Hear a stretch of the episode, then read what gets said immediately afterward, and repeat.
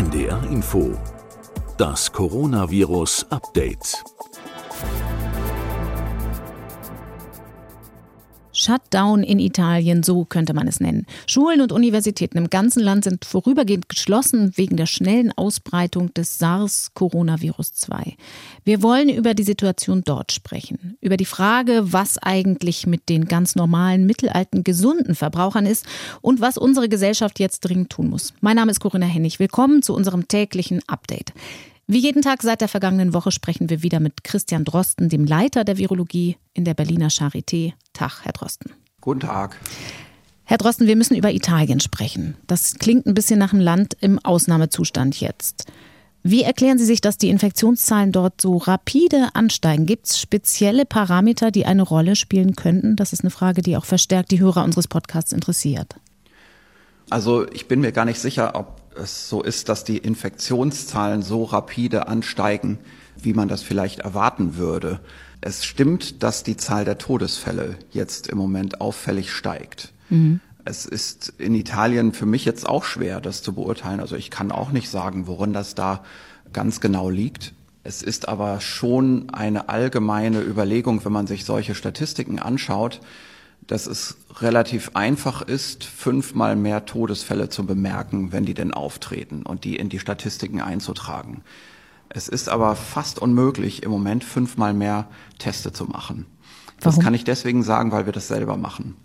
Ja, weil die Zahl, die Sie da oben draufsetzen müssen, einfach groß ist. Also ich kann Ihnen sagen, dass wir hier in Berlin zum Beispiel im Moment schon so ungefähr 500, 600 PCR-Teste am Tag machen, alleine in dem Labor das wir hier überblicken.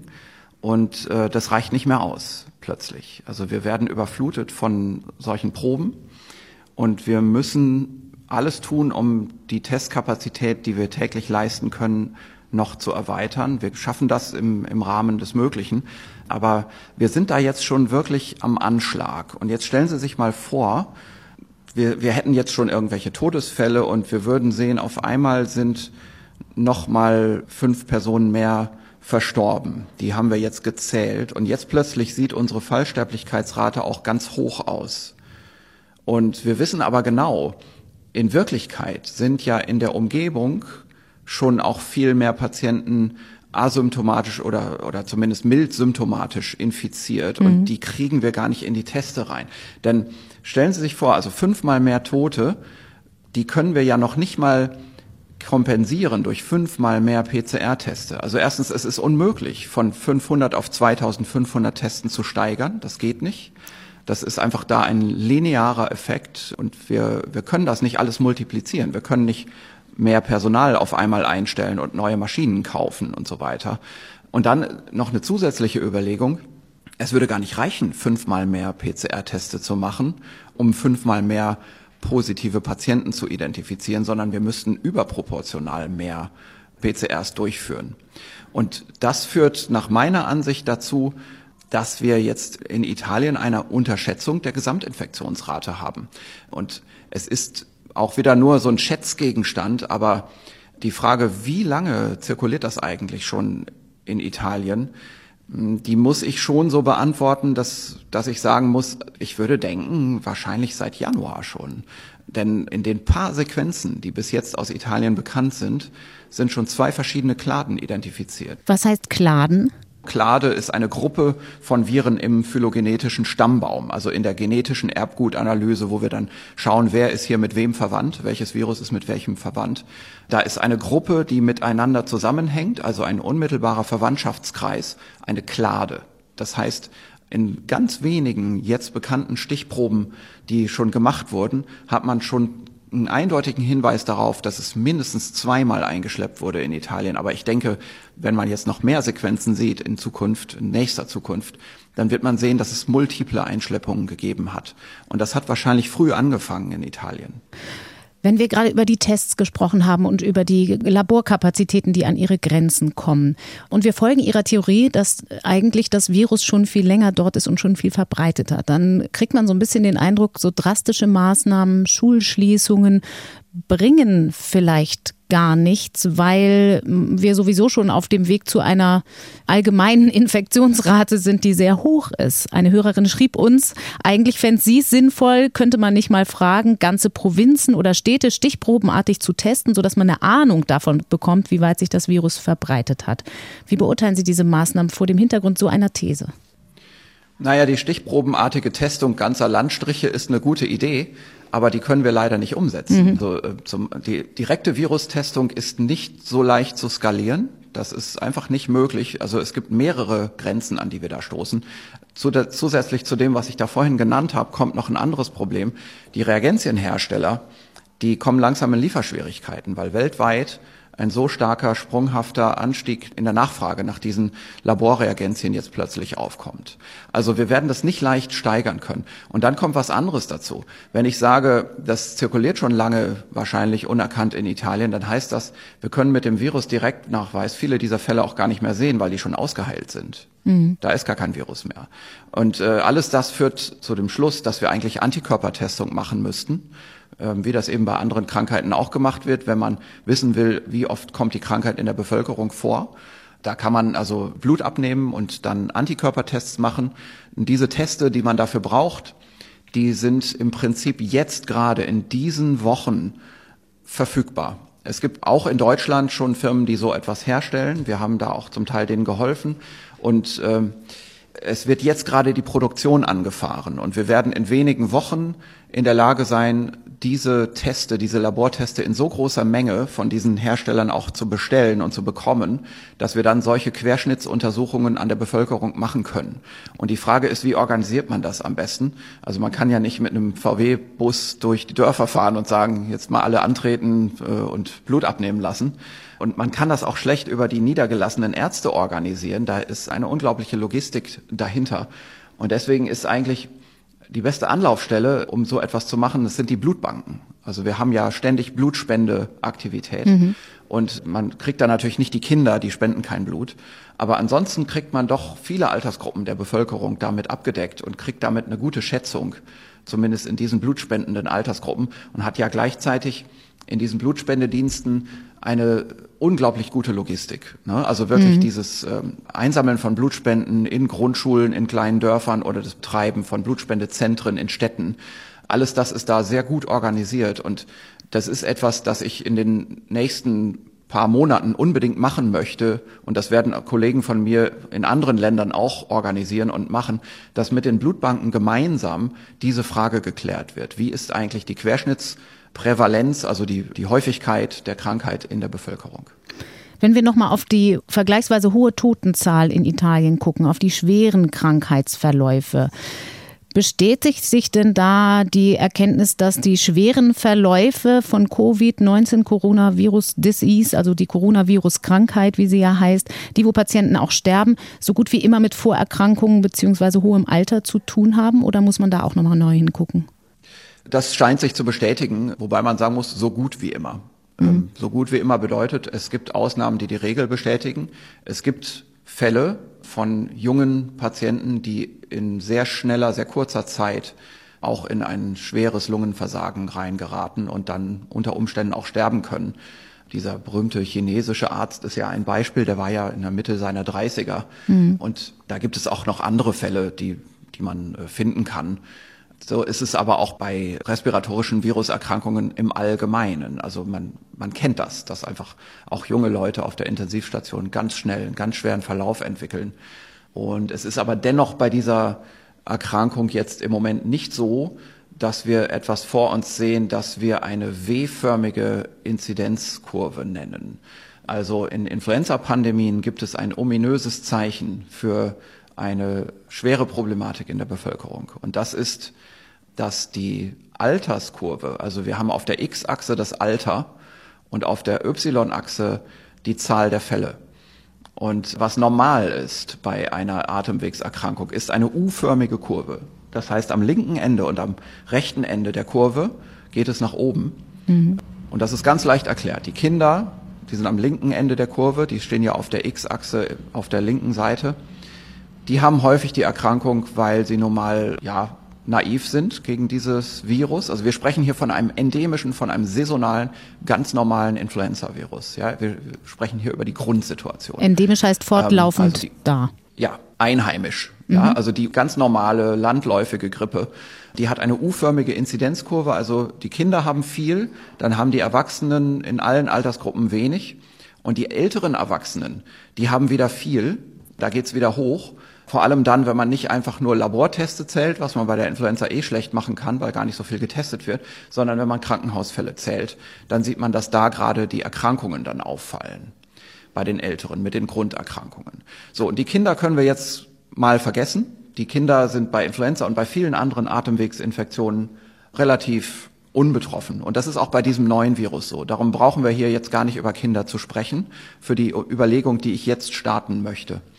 Es ist also bei diesem Virus so, dass wir sehen, am rechten Ende des Altersspektrums steigen die Fälle an bei diesem Virus.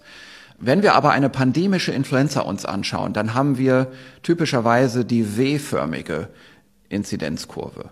Also pandemische ähm, Influenza ähm, heißt eine bedeutet, schwere Grippewelle?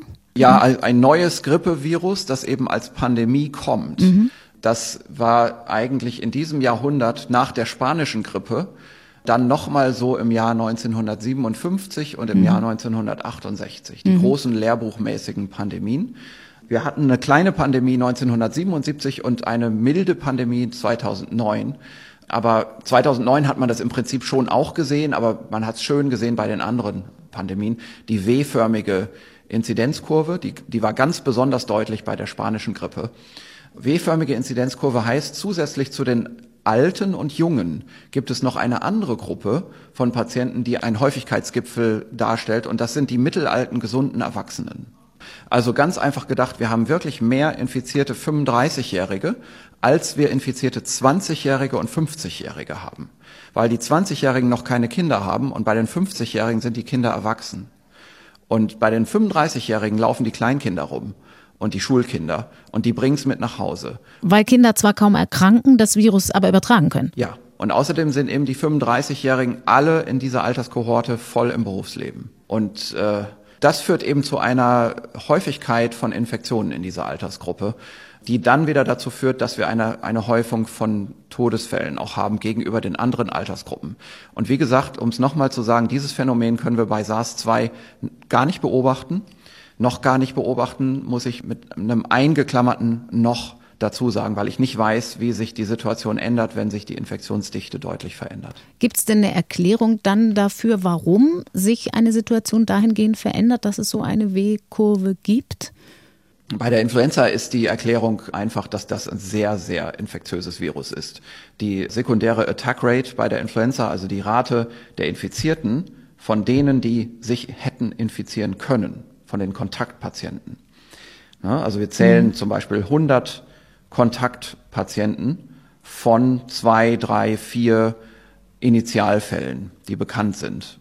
Und dann werden wir sehen, bei der Influenza in einer Pandemie, da haben wir 25 bis 35 Prozent von diesen Fällen dann infiziert nach zwei Wochen. Das ist echt viel. Also ein mhm. Viertel aller Kontaktpatienten infiziert sich direkt wieder. Und das ist bei diesem Virus im Moment noch nicht der Fall. Wir haben hier eine niedrigere sekundäre Attack Rate. Die liegt rein objektiv gemessen bei fünf Prozent. Und auch da bin ich wieder derjenige, der da großzügige Korrekturfaktoren drüber rechnet, aus verschiedenen Gründen. Meine Schätzung ist so 12 Prozent, 15 Prozent, 10 Prozent. Ich kann es nicht genau sagen. Aber in dem Bereich auf jeden Fall schätze ich deutlich noch weniger als bei einer pandemischen Influenza. Also das ist sicherlich einer der Gründe, warum diese mittelalte Altersgruppe bei einer pandemischen Influenza dann irgendwann übermäßig betroffen ist. Und bei diesem Virus hier, bei dem neuen, bei dem SARS-2-Virus, ist das nicht so. Wir sehen keine W-förmige Epidemiekurve oder Inzidenzkurve. Und das ist für mich etwas, das ich in die beruhigende Schublade einordne. Mhm. Also wir müssen ja in diesen Tagen bei all dieser Aufregung um die Zahlen und wo jetzt auch immer mehr und mehr die offiziellen Stellen langsam nicht mehr sagen können, wir legen hier den gesunden Menschenverstand an, sondern wir müssen nun mal die Zahlen berichten, die da sind. Mhm. Das ist jetzt im Moment in der Öffentlichkeit eine ganz schwierige Kommunikationssituation. Also jemand vom Robert Koch Institut zum Beispiel, der muss ja die offiziellen Zahlen nehmen. Mhm. Und der kann nicht lauter Korrekturfaktoren sich da reindenken, die wahrscheinlich alle stimmen, aber die sich nicht so richtig erhärten lassen anhand von Fakten. Und das ist, was wir jetzt hier machen. Also wir nehmen uns jetzt mal die Freiheit, über die Dinge auch ein bisschen mehr mit Hintergrundwissen nachzudenken. Und deswegen können wir sagen, es ist in Wirklichkeit anders einzuschätzen. So, und dazu gehört jetzt eben die Überlegung, wir haben bei dieser Erkrankung noch keine W-förmige Inzidenzkurve. Wir haben schwere Fälle vor allem bei der älteren Erwachsenenbevölkerung. Wir müssen uns über die Älteren Sorgen machen. Und ich komme jetzt hier zu einer Überlegung, die bitte nicht missverstanden werden soll. Wir versuchen die klingt ein bisschen, ja, die klingt ein bisschen radikal und ein bisschen hart. Aber man kann jetzt anfangen, Zahlen zu rechnen. Ne? Also viele Leute fangen jetzt an, in der Öffentlichkeit auch Zahlen zu rechnen und zu sagen, ah, wenn ein halbes Prozent stirbt und manche rechnen sogar mit noch höheren Zahlen. Aber bleiben wir mal bei einem halben Prozent. Und das nehmen wir jetzt mal mit irgendwie so einem Wert, der, der auch schon mal auch von mir und anderen gesagt wurde, 60, 70 Prozent der Bevölkerung werden sich infizieren. Moment mal, von den Infizierten sterben dann so viel, da kommen wir ja auf ein paar hunderttausend Tote. Stimmt das? Ja, und mhm. dazu muss man zwei Sachen sagen. Das erste ist, die Bevölkerung der Bundesrepublik Deutschland sind in Wirklichkeit 83 Millionen. Das stimmt, das ist richtig. Aber man kann die ja nicht einfach mal nehmen, weil die werden nicht alle gleichzeitig infiziert. Mhm. Und die Frage ist doch, wie lange streckt sich das hin? Über welche Zeit verteilt sich das denn? Und dagegen spielt ja eine andere Größe, nämlich die normale Sterblichkeit der Bevölkerung. 850.000 Deutsche sterben jedes Jahr. Wenn wir uns vorstellen, an diesem neuen Virus sterben Patienten so in der Größenordnung von fünf oder zehn Prozent der normalen Sterblichkeit der Bevölkerung. Das hat aber exakt das gleiche Altersprofil wie das Sterblichkeitsprofil der Bevölkerung. Dann wird uns das fast gar nicht auffallen. Ich muss einmal kurz dazwischen gehen. Das klingt vielleicht ein bisschen hart an dieser Stelle, Herr Drosten. Aber wir reden jetzt nicht über den konkreten, individuellen Einzelfall, den Risikopatienten, den es in jedem Fall zu schützen gilt, sondern über die rein statistische Betrachtung. Ja. Und um es mal wirklich einfach und simpel zu sagen, und ich bitte wirklich, dass jetzt auch wenn das jetzt Medien mitschneiden oder so, das nicht zu verkürzen, weil also das lässt sich leicht verkürzen und das lässt sich leicht skandalisieren. Mhm. Aber für das Verständnis ist es eine, glaube ich, sehr nachvollziehbare Überlegung, dass man sich sagt, wer gerade in der älteren Bevölkerung an diesem Virus dann stirbt, der stirbt eben nicht kurze Zeit später an was anderem. Also wie zum Beispiel einem anderen Atemwegsvirus oder einer Herzproblematik oder anderen Dingen, ähm, die nun mal in der älteren Bevölkerung auch mehr vorliegen. Mhm. Und diese Wahrnehmung ist eine Wahrnehmung, die häufig vergessen wird bei all diesen finsteren und düsteren Berechnungen. Es wird vollkommen vergessen, dass Menschen auch sowieso sterben in Deutschland. Und zwar 850.000 im Jahr. Und diese Argumentation, die ich hier gerade mache, die funktioniert in dem Moment nicht mehr, wo das Altersprofil sich ändert. Was Wenn wir auf einmal in der das tut es nicht, genau. Wir haben ein ähnliches Altersprofil wie in der sowieso vorliegenden Sterblichkeit. Und Sie können sich vorstellen, also wenn jetzt an dieser Krankheit vor allem alte Leute sterben, und das führt jetzt nicht zu einer Verdopplung der normalen Sterblichkeitsrate oder so, sondern das macht zu einer bestimmten Phase dann vielleicht fünf oder zehn Prozent der Sterblichkeitsrate aus, das wird man natürlich auch merken. Aber es wird sich auch in gewisser Weise auslöschen. Denn, wie gesagt, dieses Virus wird möglicherweise jemanden betreffen, der auch sonst in einem Alter ist, wo er eine hohe Wahrscheinlichkeit hat, in den nächsten Jahren zu sterben. Aber wie gesagt, das, das ändert sich ganz stark in dem Moment, wo sich das Altersprofil ändert, wo wir eine W-förmige Epidemiekurve kriegen. Dann sehen wir auf einmal, es sterben Familienväter, es sterben junge Leute. Und das fällt natürlich dann richtig auf. Und das fällt auch auf, wenn die Sterblichkeit an dieser Erkrankung nur zum Beispiel fünf Prozent der allgemeinen Sterblichkeit ausmacht. Das heißt aber, Verlangsamung der Ausbreitung ist nach wie vor die Währung, in der wir einzahlen auf so eine, eine U-Kurve sozusagen. Also in der wir versuchen können zu erreichen, ja. dass es zu keiner W-Kurve kommt. Ja, wir sollten versuchen, in der jetzigen Zeit durch gut gezielte Maßnahmen, die gut investiert sind, wo also Kosten-Nutzen-Rechnung stimmt. Da sollten wir versuchen, das Ganze jetzt zu verzögern. Genau. Können Sie denn die reine Verbraucherüberlegung nachvollziehen? Das habe ich jetzt auch teilweise von Hörern und von Kollegen gehört, die sagen, na ja, wenn wir eine Herdenimmunität erreichen wollen und die uns dann alle so ein bisschen mitschützt, dann hätte ich es persönlich am liebsten schnell hinter mir und würde in Kontakt mit dem Virus kommen. Mhm. Der Gedanke ja. ist natürlich aus Sicht des Gesundheitssystems nicht schön. Aus Sicht des einzelnen Patienten ist das eine sinnvolle Überlegung. Also aus Sicht eines mittelalten Patienten muss man zugeben, ist das eine Überlegung, die man sich machen kann. Wir aber nicht sollten. Und nein, das sollte man absolut nicht machen. Also wenn jetzt die Masernpartys hier losgehen, mhm. dann hat unsere Gesellschaft versagt. Also das kann man dann wirklich sagen. Dann können wir aufhören. Dann sind wir eine verfehlte Gesellschaft von Egoisten. Das ist tatsächlich so, dass man sich diese Überlegung machen kann. Aber wir können nicht sagen, wie das sich in zwei, drei Monaten rächen würde. Die WHO hat eine internationale Delegationsreise nach China unternommen und im Ergebnis im Prinzip gesagt, die massiven Abriegelungsmaßnahmen und Quarantänemaßnahmen dort vor Ort sind ein wesentlicher Grund dafür, dass die Infektionszahlen in der Tendenz langsam zurückgegangen sind. Vielleicht mit kleiner Ausnahme von heute, da habe ich gelesen, ist es wieder ein ganz bisschen angestiegen. Spricht das nicht doch dafür, ein bisschen mehr darüber nachzudenken, zu welchem Zeitpunkt auch hier bestimmte Regionen abgeriegelt werden sollten oder Kindergärten zugemacht werden sollten vorübergehend? Also die Situation in China ist vor allem in einer Großstadt entstanden. Wuhan und die Umgebung. Das ist ein kommunizierendes Großstadtgebiet. Da sind ja dann auch mehrere Städte abgeriegelt worden, aber alles stammt aus Wuhan. Und das ist eine Situation, in der man solche Maßnahmen mit Effizienz durchführen konnte. Ob das auf Ballungsgebiete in Deutschland übertragbar wäre, ich würde ja sagen. Also wenn man so etwas rein theoretisch machen wollte, ist natürlich gar nicht umsetzbar in unserem gesellschaftlichen System. Unsere Gesellschaft ist eine andere Gesellschaft als in China. Auch unser politisches System ist ein anderes System. Man würde sowas nicht machen. Aber ich denke, das ist eine sehr, sehr zielbare Maßnahme in China gewesen, weil das eben so ein Großstadtgebiet gewesen ist, also zielbar. Und dann hat man auch gezielt und getroffen. Mhm. Man hat allerdings auch gesehen, das Ziel ist so groß, dass man es nicht totschießen kann. Da kann man viele Kugeln drauf abfeuern. Das bewegt sich immer noch. Mhm. Und das ist, was jetzt auch gerade natürlich in China passiert. Also diese verlängerten Neujahrsferien sind jetzt endgültig beendet. Die Betriebe nehmen die Arbeit wieder auf. Es wird jetzt gesehen, dass die Quarantänemaßnahmen so viel wirtschaftlichen Schaden angerichtet haben, dass man das jetzt zurückfahren muss. Und man hat demonstriert, dass man durch eine massive Intervention wirklich die Neuinzidenz gesenkt hat. Aber man muss das jetzt zurückfahren. Und was man jetzt sehen wird, und das ist wieder eine persönliche Einschätzung von mir, ist, dass es in den nächsten Wochen und Monaten explodieren wird in, in China. Mhm. Die Fälle werden wieder massiv ansteigen weil sich die Bevölkerung jetzt wieder durchmischt.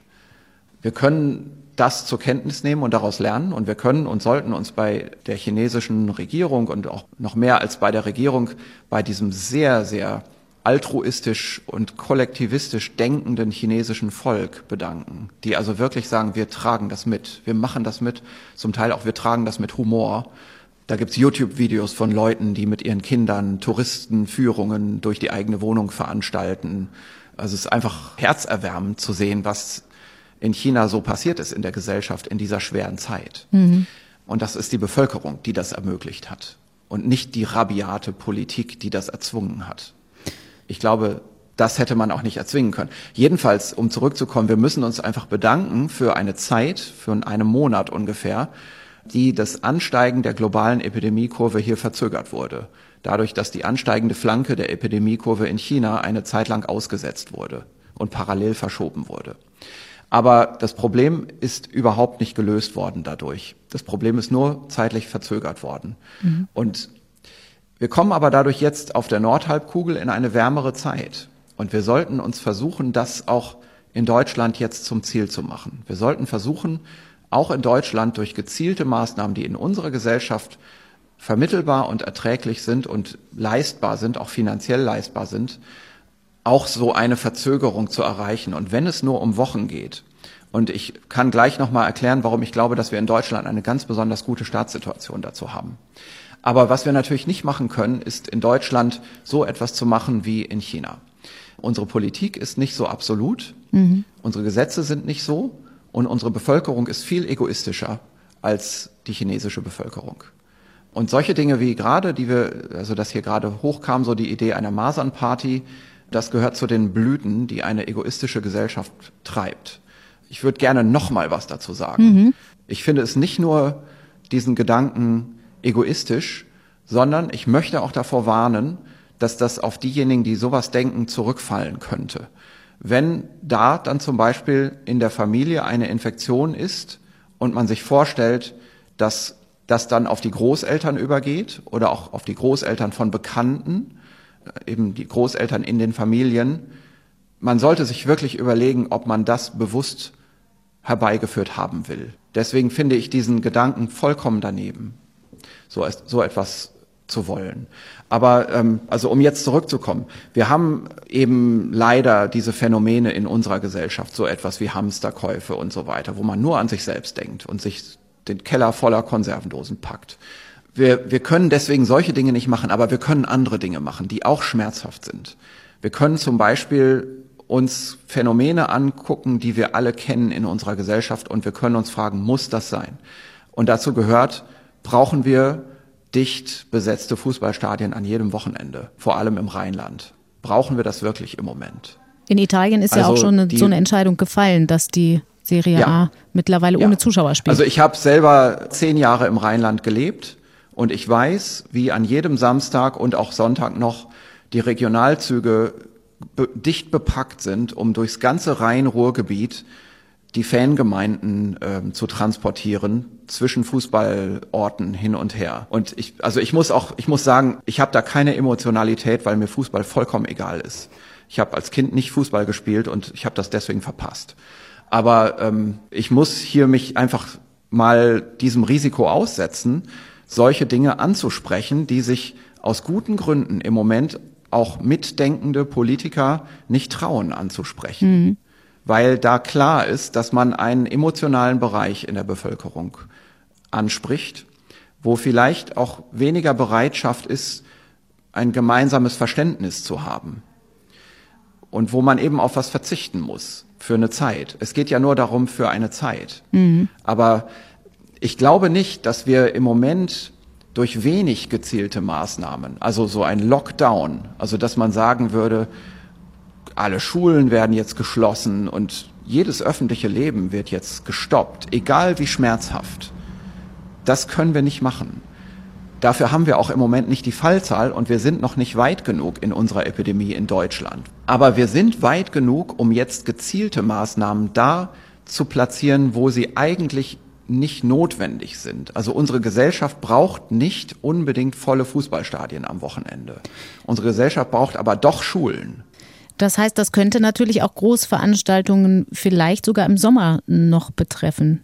Olympische ja. Spiele, Fußball-Europameisterschaft. Ja, definitiv. Auch, auch wenn dann wärmere und, Temperaturen und, da sind. Ja, wir müssen uns auf dieses Szenario einstellen. Also ich habe jetzt in der Öffentlichkeit auch mehrmals von diesen wärmeren Temperaturen gesprochen, aber dafür gibt es ja gar keine Garantie, dass dieser Effekt wirklich eintritt. Mhm. Vielleicht haben wir schon im Mai und Juni ein großes Problem wir müssen unbedingt versuchen, jetzt Zeit zu gewinnen in Deutschland. Und wir sind in so einer guten Startposition. Und es lohnt sich auch, für und in Deutschland so etwas zu machen. Man sollte nicht sagen, in anderen europäischen Nachbarländern ist es schon längst alles zu spät und das wird uns dann auch, es wird hier rüberschwappen. So schnell schwappt das auch nicht rüber. Wir haben jetzt schon langsam eine Betonung auf die Übertragungen im eigenen Land und müssen weniger auf die Einschleppungen gucken. Und diese Übertragungen im eigenen Land, das Gute bei uns ist, wir sind viel näher am Anfang der Epidemie als andere Länder, die in ihren Fallstatistiken die gleiche Zahl stehen haben. Und zwar deswegen, weil wir, schauen wir immer in die Statistik, wir sehen im Moment äh, bei der Fallzahl in Deutschland, ähm, wenn wir jetzt wirklich von drei Prozent Fallsterblichkeit ausgehen würden, dann müssten mhm. wir doch schon sechs oder acht Tote haben. Mhm. Die sind aber nicht da, wir haben null. Und in Italien ist es so viel mehr. Ne? Und wie kommt das? Wie kann das sein? Und wenn ich drüber nachdenke, was ist eigentlich der große, wirkliche Unterschied zwischen Deutschland und anderen Ländern, dann gibt es einen ganz großen systemischen Unterschied. Und das ist, dass unsere Labore in Deutschland technisch sehr, sehr gut ausgebildet und ausgestattet sind, dass unsere Regularien in Deutschland sehr frei sind in der Einrichtung von neuen Testverfahren in Laboren mhm. und dass unsere Kassenärztliche Bundesvereinigung schon im Januar eine Abrechnungsziffer eingeführt hat für diesen Test und damit dafür gesorgt hat, dass die Labore damit jetzt auch Geld verdienen. Und wir haben kein zentrales System für die Labordiagnostik. Also, das sind alles Effekte, die in anderen Ländern ganz anders sind. Wir können es nochmal von der anderen Seite betrachten. In anderen Ländern gibt es eine zentrale Autorität, die sagt, bei neuen Erkrankungen, die nicht landläufig sind, wollen wir den Hut aufhaben. Wir machen einen Test und wir erlauben einigen anderen Laboren im Land den Test, die uns immer schön die Daten zurückfüttern und alle anderen dürfen das nicht. Mhm. Sonst haben wir keine Übersicht über die Daten mehr. Das haben wir in Deutschland nicht. Wir haben übrigens deswegen im Moment auch keine Übersicht über die Daten. Aber das ist, äh, das ist verzeihlich gegenüber dem großen Gewinn, dass wir so breitflächig schon testen können. Und alle diese andere Dinge, die ich genannt habe. Ich glaube, das ist ein großer Vorsprung. Und ich glaube, deswegen merken wir unsere Fälle in Deutschland sehr früh. Und deswegen haben wir auch noch keine Toten in der Statistik, weil wir so früh schon hinschauen. Und mit anderen Worten, wir sind so dermaßen am Anfang, dass es sich jetzt so richtig lohnt, in Deutschland gezielt vorzugehen und da einzuschreiten, wo die Multiplikation und Exponierung von solchen Fällen eben stattfindet. Und mhm. darum geht es mir hier um die Fußballstadien. Mhm. Also ein großer Appell an den Zusammenhalt in der Gesellschaft und ein bisschen ein hoffnungmachender Blick auf das deutsche System. Herr Drosten, abschließend. Immer mehr Verbände sagen ja Messen und Kongresse ab. In der Schweiz zum Beispiel geht es ab 1000 Menschen los, die zusammenkommen. Da sollen keine Versammlungen mehr stattfinden. Nun treffen sich ja auch Mediziner und Forscher regelmäßig, auch Virologen. Trifft Sie das mhm. eigentlich auch mhm. persönlich? Wir sind da mit den Veranstaltern, mit der veranstaltenden Firma und mit den Behörden im Gespräch, und ich gehe fest davon aus, dass der Virologiekongress, der jetzt demnächst eigentlich stattfinden soll, nicht stattfinden wird. Und wir haben hier ein bisschen ein Regulationsproblem in Deutschland. Das liegt aber auch wieder nur daran, dass die Behörden den Ereignissen nun mal nachlaufen, wie alle anderen auch den Ereignissen nachlaufen. Also hier auch wieder, niemand hat Schuld an irgendetwas. Aber es ist nun mal so, dass wir noch nicht diese Schweizer Regelung haben, die, die ich für gut halte. Also es wäre sehr schön, wenn es eine generelle Regelung gäbe von Bundesseite, und das ist zum Teil gesetzlich nicht so leicht umzusetzen mhm. in Deutschland, die sagen würde, es gibt eine gewisse Grenze. Und die Grenze von 1000 Personen finde ich ganz sinnvoll gar nicht aus epidemiologischer Sicht, sondern aus Veranstaltungssicht, weil das schon so ein bisschen die großen, die uns aus sehr großen Veranstaltungen von den so landläufigen kleinen Veranstaltungen trennt, die häufig auch viel notwendiger sind und auch wirtschaftlich notwendiger. Also es gibt, glaube ich, wenige Veranstaltungen, die wirklich wirtschaftlich notwendig sind, die sehr groß sind. Also ich meine jetzt nicht gewinnbringend, sondern essentiell systemrelevant. Mhm. Also sowas wie, dass sich im Wirtschaftsbereich dass nun mal bestimmte Entscheidungen getroffen werden müssen, die nur auf kleinen Seminaren und ja, Versammlungen möglich sind. Das sind dann aber keine Veranstaltungen mit tausenden Teilnehmern. Und solche Veranstaltungen sollte man sicherlich nicht gefährden, die wirklich im Kern des Wirtschaftslebens stehen. Aber eben solche großen Publikumsveranstaltungen, ich bin mir nicht sicher, ob wir die im Moment unbedingt brauchen. Und es liegt darin auch eine große Chance für die Wirtschaft auf anderer Ebene. Zum Beispiel ist das doch jetzt die Phase von 5G, wie es heißt, dieser Mobilfunkstandard mit breiterer Netzweite und der Möglichkeit, jetzt wirklich zum Beispiel digitale Konferenzen zu machen, ohne dass es ruckelt. Und auch Fernreisen dadurch zu vermindern. Das passt ja auch alles in diese ganze Diskussion um die Reduzierung von Flugreisen. Mhm also gerade Dienstreisen, das ist doch jetzt auch eine Chance für die Gesellschaft. Eine doppelte sozusagen. Christian Drosten in Berlin ja. zugeschaltet per App auch heute wieder. Wir müssen unsere Hörer noch einmal vertrösten. Wir hatten eigentlich versprochen, uns heute mit dem großen Thema Virusmutationen zu beschäftigen. Das tun wir auf jeden Fall auch noch dann wahrscheinlich morgen. Heute hat sich uns ein wichtigeres Thema eröffnet, das große gesellschaftliche. Entschuldigung, ich würde gerne eine Sache noch sagen, ja. die mir wirklich wichtig ist. Ich habe gestern gesagt, dass ich solche Hasskommentare bekomme. Und ich habe daraufhin eine Lawine von bestimmt drei oder vierhundert bestätigenden Kommentaren jetzt bekommen. Wie schön. Die mir sagen, dieser Podcast soll unbedingt weitergehen und sie finden das super und hören sich das immer an und finden sich dadurch gut informiert. Und ich soll mich vor allem nicht aus der Ruhe bringen lassen durch diese Spinner. Ich kann das, das spiegeln. Das finde ich toll. Also es hat mich sehr gefreut. Ja, ich kann das spiegeln. Sowas ähnliches ist bei uns auch angekommen. Das wollte ich Ihnen auf diesem Wege auch übermitteln. Ich sage vielen Dank für heute. Dann bleiben wir weiter im Gespräch, solange wir können, ja. um äh, genau dieses Bedürfnis auch weiter zu befriedigen und melden uns auch morgen wieder. Alles Gute für Sie bis dahin, Herr Drosten. Danke, bis morgen. Wenn auch Sie eine Frage haben, wenn ihr eine Frage habt, die wir in einem größeren Zusammenhang klären sollen, einfach Mail schreiben an meinefrage@ ndr.de. Nochmal der Hinweis, dass wir wirklich nicht alle Fragen stellen können, schon allein wegen der Flut der Mails, die uns erreichen, aber auch, weil manches doch sehr konkret und speziell und kleinteilig ist. Für all diese Fragen sei verwiesen auf unsere FAQ-Seite, also oft gestellte Fragen und die dazugehörigen Antworten unter ndr.de slash Corona-Update. Dort findet sich auch immer mittags die neue Folge unseres Podcasts und natürlich in der ARD-Audiothek. Bis morgen. Das Coronavirus Update. Ein Podcast von NDR Info.